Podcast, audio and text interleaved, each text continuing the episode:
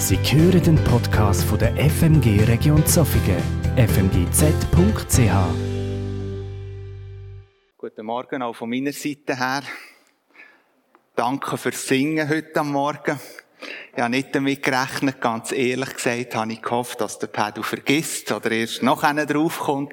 Aber schön, wenn man das von euch gehört hat. Merci vielmals.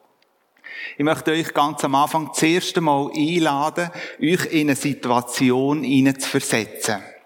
Ihr alle wohnt in einem Haushalt und müsst sehr wahrscheinlich früher oder später in der Woche einen Einkauf machen. Und so auch in dem Fall, wo ich euch jetzt schildere. Woche für Woche geht ihr in den gleichen Lebensmittelladen, für euch einen Wocheneinkauf zu tätigen. Ihr seid eine Person, die gerne Kundentreue hat. Und darum sind ihr auch immer am, im gleichen Laden. Selbst dann, wenn ihr eigentlich merkt, dass die Preise ein bisschen teurer werden als die in den anderen nebenzu. Aber Kundentreue ist wichtig, das hat man gelernt. Darum Woche für Woche am gleichen Ort. Und jetzt kommt der Moment, wo ihr am Einkaufen sind und bei der Kasse stehen und die Kassiererin, so merkt ihr ziemlich schnell, von fünf gleichen Stück nur eins eingetippt hat. Also vier werden euch nicht berechnet von irgendeinem bisschen teureren Lebensmittel. Und jetzt stellt sich so die Frage, was mache ich damit? Ich habe es zwar festgestellt, aber eigentlich könnte man ja so sagen, ist das wie irgendein so ein Bonus. Man könnte sagen, ja, das ist jetzt ein Geschenk für das, dass ich kundentreu bin. Grosszügig darüber weggehen und vielleicht sogar einem selber noch einreden, dass die Kassiererin ja das auch hätte wollen. Das ist die eine Variante. Oder aber, ihr sagt es der Kassiererin, dass sie einen Fehler gemacht hat und geht damit ein, dass ihr jetzt die vier Stück, die ihr eigentlich nicht hättet müssen zahlen, trotzdem müssen zahlen. Was macht ihr? Sättige und ähnliche Situationen, glaube ich, stellen sich in unserem Leben immer wieder. Und ich glaube, viele von uns könnten so Situationen erzählen, wo man irgendwo noch an einem speziellen Punkt stark herausgefordert worden ist. Und wenn man ganz ehrlich ist, auch in der Gefahr gestanden ist, dass man irgendwo dieser Versuchung, die sich da geboten hat, erleidet. Zugeben, so einen Moment fordern raus. Und zugeben, in vielen solchen Momenten wüssten wir eigentlich in unserem Inneren, dass es nicht wirklich ganz so okay ist, wenn ich jetzt dieser Versuchung nachgebe. Aber manchmal schaffen wir es doch schlicht äh, und einfach nicht, dagegen anzukämpfen. Und vielleicht hat sich schon der eine oder andere die Frage gestellt, wenn man irgendwo in einer Anfechtung oder Versuchung innen gestanden ist, muss das überhaupt sein? Wieso trifft es gerade mehr? Und die Gedanken sind je nachdem noch weitergegangen, dass man sich gefragt hat, ja, wenn wir Menschen mit Jesus unterwegs sind, ja Christen sind, sollten wir dann von so Anfechtungen nicht eigentlich geschützt sein. Ja, Menschen, die nicht mit Jesus unterwegs sind, dort liegt es ja irgendwo ein bisschen auf der Hand. Aber bei uns Christen, wir sollten doch irgendwo neu verschont bleiben von all dem Mal. Ist denn vielleicht, wenn Gedanken noch weitergehen, wenn man versucht wird und in Anfechtungen innen steht, dem vielleicht sogar erliegt, sogar ein Zeichen, dass man kein richtiger Christ ist. Ist das vielleicht ein Merkmal, dass der eigentliche Schritt zu Jesus selber noch wie fehlt? Serig und andere Gedanken können aufkommen, wenn man selber in so Anfechtungen, Versuchungen innen steht. Ich selber bin davon überzeugt, dass Prüfungen Anfechtungen oder Versuchungen, wie wir es auch nennen zu unserem Leben dazugehören. Und es kein Indiz ist, ob man Christ ist oder nicht. Heute Morgen habe ich so das Thema über die Predigt gesetzt, Segen der Anfechtung. Ich bin überzeugt, das ist ein kleiner provokativer Titel, aber ich glaube, wir können in den Anfechtungen wirklich auch einen Segen für uns ganz persönlich finden und entdecken. Ganz am Anfang möchte ich aber dir eine Frage stellen. Wenn oder welches ist deine letzte Versuchung oder Anfechtung gewesen? Wann hast du das, letzte Mal erlebt? Und bei wasem? Und wie hast du die Herausforderung gemeistert? Ich gebe euch ganz einen kurzen Moment Zeit, keine Angst. Nachher gehe ich nicht um, die Fragen euch aus, sondern einfach uns das das erste Mal vor Augen führen. Wo bist du das letzte Mal versucht worden? Und wie hast du reagiert?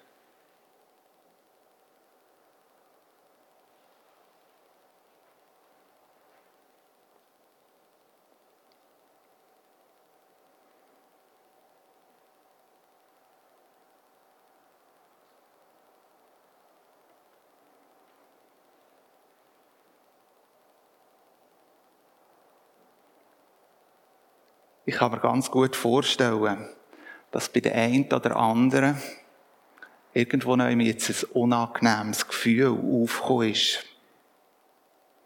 Über dem, was man erlebt hat oder über dem, wie man gehandelt hat. Doch heute Morgen möchte ich uns Mut machen, nicht bei dem ne negativen Gefühl bleiben zu hängen, sondern segensbringende in diesen Anfechtungen auch selber zu entdecken. Ich möchte mit euch in einen Bibeltext hineinschauen, wo wir im Jakobus finden. Jakobus 1, ich lese die Verse 2 bis 8 und dann einen kleinen Gump zum Vers 12.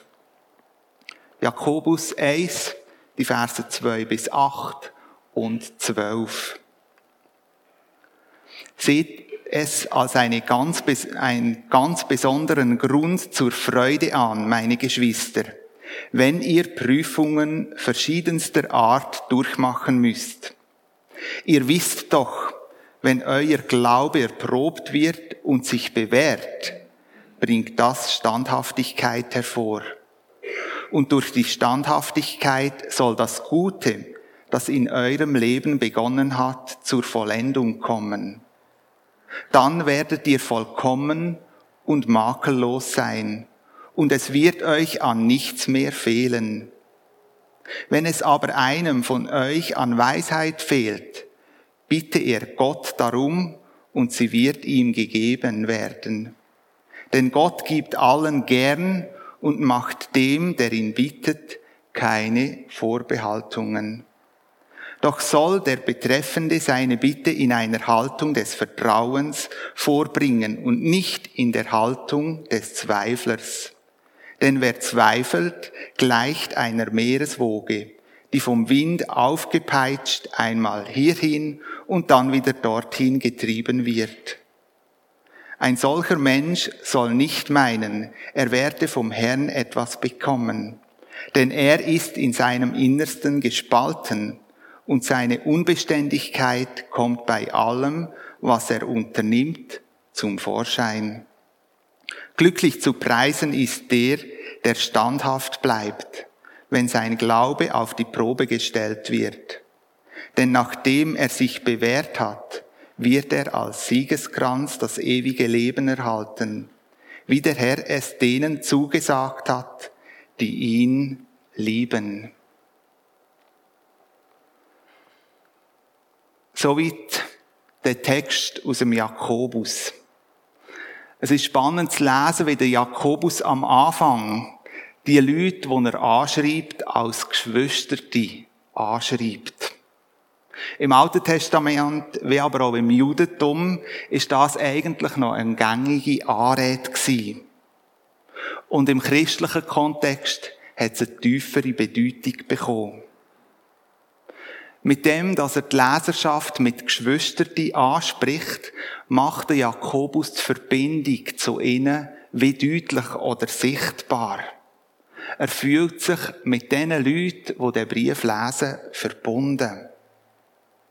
Und mit dem, dass er sich verbunden fühlt und sie als Geschwister die anschreibt, stellt er sich wie auf die gleiche Höhe mit der Leserschaft. Er fühlt sich nicht als Lehrer, der von oben herab predigt, sondern auf Augenhöhe. Wie seine Art ist, kommt er gerade zum Thema. Gar nicht viel Versen mit Einleitung oder netten Wort. Der Jakobus schlägt gerade mal einen ersten Nagel ein. Man könnte sagen, das ist nicht wirklich typisch schweizerisch. Ja, wir Schweizer brauchen doch häufig irgendwo noch ein paar schöne Worte zur Einleitung. Und dann drücken wir uns je nachdem noch drum herum, wenn es um ein heisses Thema geht. Beim Jakobus ist das nicht der Fall. Er startet direkt recht steil. Seht es als einen ganz besonderen Grund zur Freude an, meine Geschwister, wenn ihr Prüfungen verschiedenster Art durchmachen müsst. Bereits schon der erste Satz, der Jakobus schreibt, macht deutlich, dass jede Person, auch jeder Christ, Versuchungen kennt. Versuchungen im Leben häufig sind und ganz verschiedene Arten kann aufweisen. Jeder steht in unterschiedlichen Versuchungen und Anfechtungen. Das wird aus dem Satz deutlich. Und ich glaube, wenn wir in unser ganz persönliches Leben hineinschauen, dann finden wir die unterschiedlichsten Arten. Wo das man schon versucht, wo wir in Anfechtungen gestanden sind. Das kann Krankheit sein, wo man je nachdem über Jahre mit sich mitträgt. Das können Schwierigkeiten am Arbeitsplatz sein mit einem Arbeitskollegen, der einfach nicht so will, wie man selber will. Das können Menschen in unserem Umfeld sein, die uns enorm herausfordern und wo wir merken, dass wir manchmal wie Versuchungen geraten. Das können aber auch Reize von sogenannten verbotenen Sachen sein. Und die Liste könnte man noch viel mehr aufzählen mit Sachen, wo wir merken, unterschiedlicher könnte es nicht sein. Und ich glaube, uns allen wird bewusst, wenn wir in so Anfechtungen innenstehen, irgendwo ist es einfach mühsam. So häufig sind sie schwierig, kosten Kraft und sind schlicht und ergreifend einfach negativ. Wenn wir heute am Morgen über Versuchungen und Anfechtungen reden, dann bin ich mir bewusst, dass wir heute am Morgen ein breites Spektrum haben und auch in einem Spannungsfeld heute Morgen drinstehen. Wir haben Leute unter uns, die schon lang unter Anfechtungen leiden und zu kämpfen haben. Und merken, dass ihre Kraft manchmal fast nicht mehr weiterlenkt. Und wir haben auch Leute in unserer Runde, so kann ich mir vorstellen, dass sehr wahrscheinlich mit Anfechtungen, je nachdem, ein bisschen salopp umgehen. Hm, ist nicht so schlimm. Irgendwie ist es noch immer gegangen. Und wenn Anfechtungen kommen, vielleicht gehen wir ihnen lieber aus dem Weg. Diese Bandbreite, bin ich fast überzeugt, haben wir heute am Morgen. Und da stehen wir auch heute am Morgen in einem Spannungsfeld. Mein grosser Wunsch und mein Gebet ist es, dass der Heilige Geist dich berührt wenn du in einer Anfechtung stehst, wo du fast nicht magst. Dass du eine besondere Salbung heute am Morgen darfst erfahren.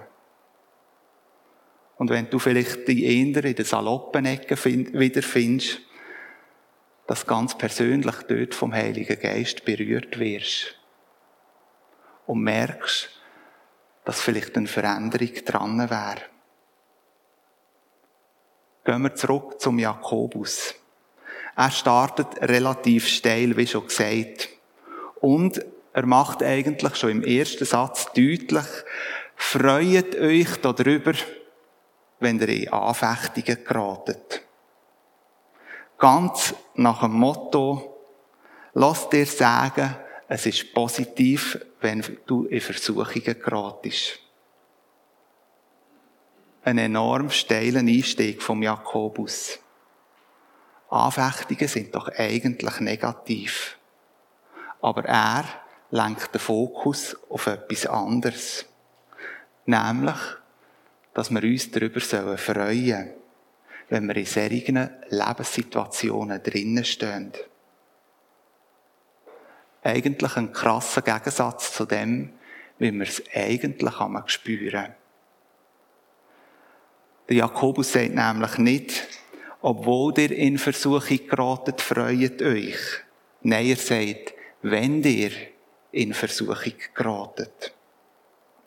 Versuchung wird ihm, bei ihm als positiv verstanden und ist Anlass zur Freude. Auch nicht nach dem Motto, eine gute Miene zum bösen Spiel machen. Nein, wir sollen uns darüber freuen. Die Frage ist jetzt, wie kommt Jakobus auf das? Die Antwort gibt er gerade selber in den Versen 3 und 4, wo er sagt, ihr wisst doch, wenn euer Glaube erprobt wird und sich bewährt, bringt das Standhaftigkeit hervor. Und durch die Standhaftigkeit soll das Gute, das in eurem Leben begonnen hat, zur Vollendung kommen. Dann werdet ihr vollkommen und makellos sein. Und es wird euch an nichts mehr fehlen. Jakobus macht bewusst, dass Versuchungen eigentlich nicht Freude machen. Aber, dass wenn wir drinnen geraten, das ein Grund zur Freude ist oder dass wir das so einschätzen Wieso? Weil die Versuchungen ein Prüfungsmittel für unseren Glauben sind. Ein Bewährungsmittel. Wenn Glaube in Versuchung geratet, bewirkt das Bewährung. Und es bewirkt Standhaftigkeit. An dieser Stelle findet der Jakobus enorm wohltuend, denn er nimmt kein Blatt vors Maul. Er ermutigt die Christen, die den Brief lesen, sich an den Anfechtungen zu freuen. Wieso? Weil es Bewährung vom Glauben ist und uns standhaft macht. Der Jakobus sagt eigentlich mit diesen Versen etwas total schonungslos. Ob die Glaube echt ist, zeigt sich an deinen Versuchungen. Wenn der Glaube echt ist, dann bewährt er sich und er wird standhaft. Wenn das nicht passiert, dann musst du dir vielleicht fragen, ob die Glaube echt ist. Aber der Jakobus geht da vom Positiven aus. Er sagt, euer Glaube wird sich bewähren und wird Standhaftigkeit, ja, ein vollkommenes Werk hervorbringen. Durchs Ausharren werdet ihr ans Ziel kommen. Der Jakobus lenkt unseren Blick aufs Ziel, auf das, wo uns erwartet, dort, wo wir werden enden. Und da drinnen entdecken wir wieder einmal mehr, heute am Morgen, eine weitere typische Spannung. Nämlich vom schon jetzt und noch nicht ganz. Schon jetzt sind wir von Jesus Christus erlöst, aber noch nicht ganz endgültig erlöst. Die Vollendung, die steht noch aus. Der Text bringt zwei ermutigende Schlüsse. Versuchungen, wer in Versuchungen steht, der erlebt das immer wieder in seinem geistlichen Leben als einen Wachstumseffekt.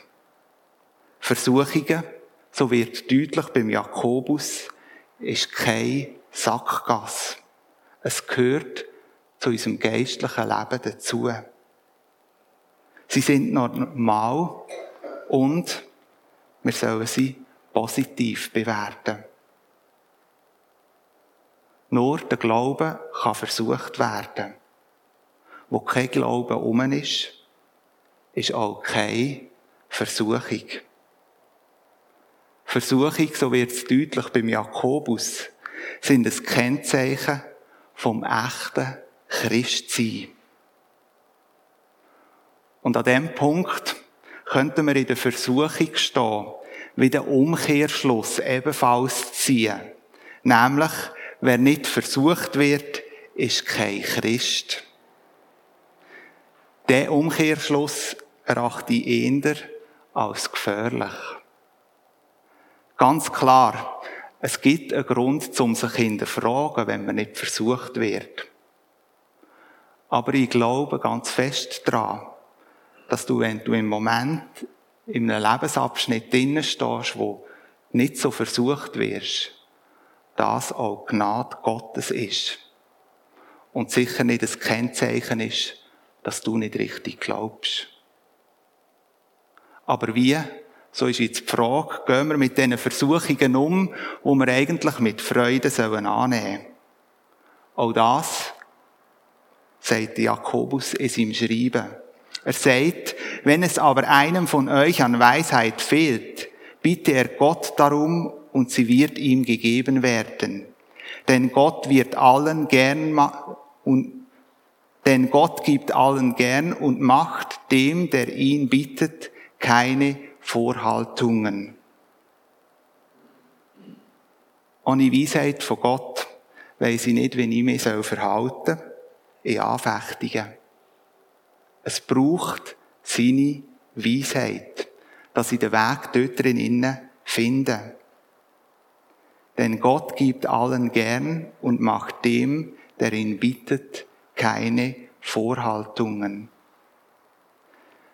Der zweite Teil von dem Vers, der zeigt uns eigentlich eine wichtige Eigenschaft Gottes. Wenn du in Anfechtungen stehst, bitt Gott um Weisheit.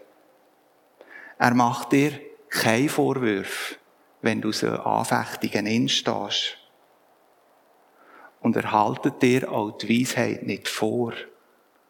Im Gegenteil, er gibt sie dir gern. Der Jakobus geht weiter und sagt, doch soll der Betreffende seine Bitte in einer Haltung des Vertrauens vorbringen und nicht in der Haltung des Zweiflers. Denn wer zweifelt, gleicht einer Meereswoge, die vom Wind aufgepeitscht einmal hierhin und dann wieder dorthin getrieben wird. Jetzt warnt Jakobus, könnte man sagen, von unserem menschlichen Zweifel. Zweifel in dem Sinn, dass man hin und her getrieben wird und gar nicht recht weiss, auf was das man setzen soll. Und er braucht das Bild vom Meer. Und in den Vers gelesen habe, ist mir eine eigene Erfahrung in Sinn gekommen. Vor Jahren bin ich mit einem guten Freund aufs Meer rausgefahren. Wir haben eine Führung gebucht, nämlich zum weiter aussen in einem Atoll zu schnorcheln. Wir sind voller Vorfreude gewesen, was uns aber niemand gesagt hat, dass der Weg dort durch stürmische See durchgeht. Und ich habe etwas erlebt, was ich in meiner Lebtung noch nie hatte. Ich bin tatsächlich seekrank geworden. Und das ist also ganz ein übles Gefühl für all die, die das schon erlebt haben, können wir da ein bisschen nachfühlen. Ich habe nicht mehr gewusst, wo mir der Kopf steht. Es war keine Ruhe mehr auf dieser See. Nichts Festes, nichts Berechenbares, absolut keine Kontrolle mehr. Bewirkt Zweifeln in unserem Glaubensleben? nicht genau das Gleiche, wie wenn wir seekrank werden. Wir finden nie mehr wirklich Ruhe. Es ist nichts mehr wirklich so berechenbar. Wir haben es schlicht und ergreifend einfach nicht mehr unter Kontrolle. Der Jakobus macht uns an dieser Stelle Mut. Nicht mit geteilter Seele uns an Gott zu hängen, sondern mit ganzer Seele uns nach ihm auszurichten. Gerade dort, wo mein Glaube schwach ist. Ganz am Schluss habe ich euch einen ermutigenden Vers vorgelesen. Und auch den möchte ich am Schluss von meinen Gedanken wie anfügen. Im Vers 12 heißt es, glücklich zu preisen ist der, der standhaft bleibt, wenn sein Glaube auf die Probe gestellt wird. Denn nachdem er sich bewährt hat, wird er als Siegeskranz das ewige Leben erhalten, wie der Herr es denen zugesagt hat, die ihn lieben. Jakobus schreibt an dieser Stelle nicht einen Beileidsbrief für Angefochtene. Nein, er schreibt einen Trostbrief. Ein Trostbrief, wo eigentlich nicht unbedingt so emotional ist. Aber ein Trostbrief, man könnte sagen, mit einer gesunden Lehre. Er lenkt den Blick auf die richtigen Tatsachen. Er lenkt den Blick der Versucher aufs Ziel hin, nämlich auf den Siegeskranz, wo uns erwartet. Der liegt für jeden Christ parat. Das soll unser Fokus sein. In all unseren Versuchungen und Anfechtungen. Das hat Jesus dir und mir verheißen.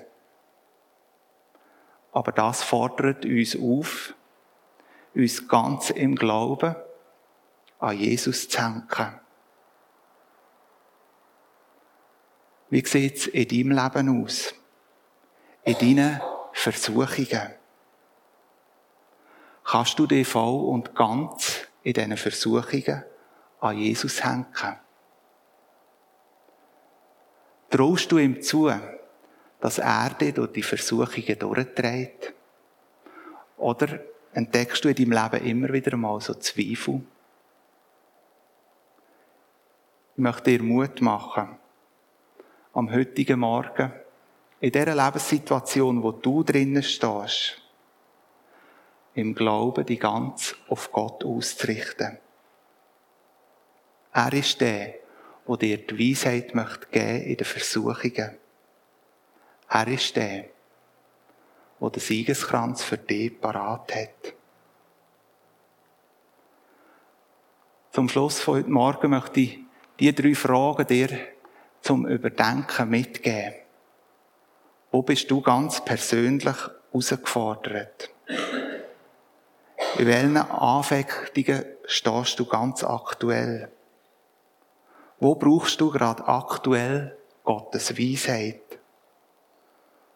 Wo willst du Gott ganz neu wieder bei seinem Wort nehmen und den Blick bewusst auf ihn ausrichten? Amen.